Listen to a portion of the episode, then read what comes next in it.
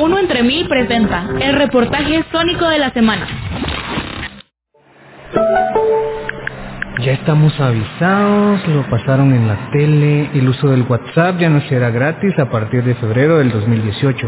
Todas las personas que no envíen esta cadena a 18 contactos tendrán que pagar 2 dólares mensuales para usar WhatsApp. ¿No me crees? Mañana a las 6 pm se cerrará WhatsApp y no podrás entrar otra vez sin pagar. Todo esto lo avisaron en las noticias.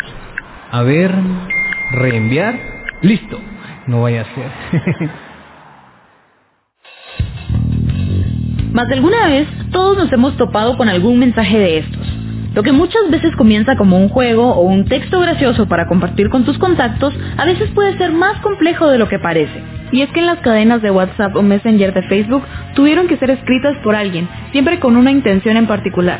A veces puede ser solo para divertir, pero algunas son creadas para confundir y obtener algún beneficio económico o hasta político. Los mensajes en cadena llevan años propagándose, incluso desde épocas en las que ni siquiera existían los celulares y las computadoras. De acuerdo con James Blake, escritor y periodista estadounidense, fue durante el siglo XIX cuando comenzaron los primeros mensajes en cadena, con la aparición del papel carbón y su facilidad para copiar mensajes de una hoja a otra. Sin embargo, los verdaderos avances vinieron con la invención de la fotocopiadora en 1950 y la del correo electrónico en el año 95. Con el auge de las redes sociales y las aplicaciones de mensajería instantánea en las últimas décadas, las cadenas de mensajes han alcanzado una capacidad inimaginable de difusión. Según datos de la empresa Hootsuite, para julio del 2018, el 54% de la población mundial hacía uso activo del Internet.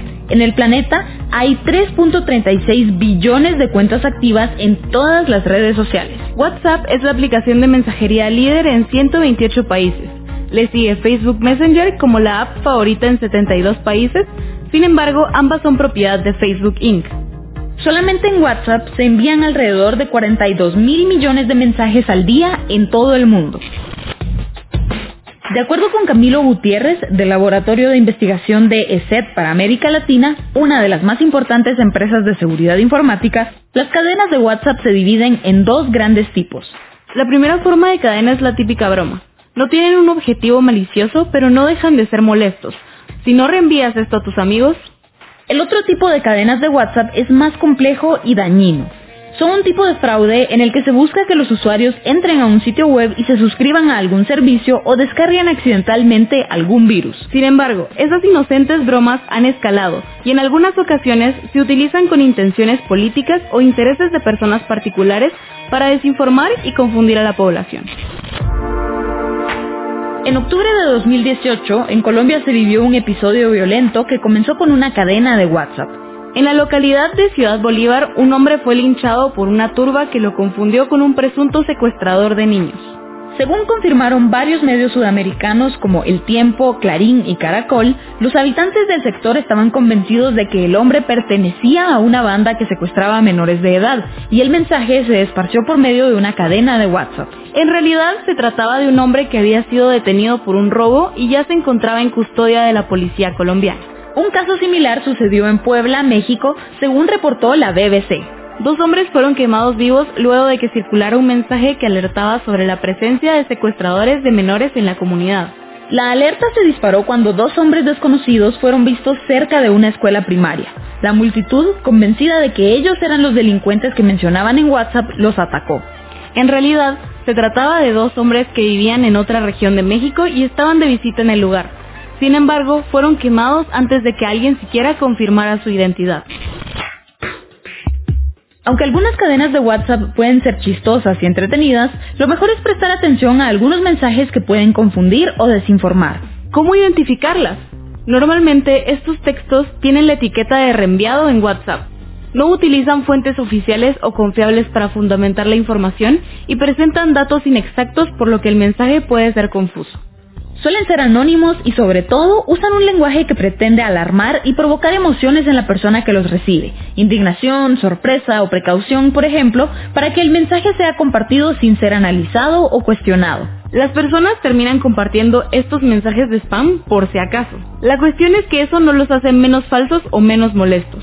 Y la realidad es que únicamente colaboran con la desinformación y manipulación por redes sociales. En uno entre mil te damos 5 consejos para cuando recibas una cadena de WhatsApp. 1. No te dejes llevar por el título del mensaje. Lee siempre el texto completo y cuestionalo. 2. Fíjate en los datos que menciona y verifícalos en Google. Si se trata de información verídica, probablemente algunos medios de comunicación ya han publicado algo al respecto y puedes encontrar más información. 3. Revisa cuáles son las fuentes que menciona y si alguien firma como autor el mensaje o no. 4. Si el mensaje incluye algún link, es mejor tener precaución y no hacer clic sobre él sin conocer de qué se trata.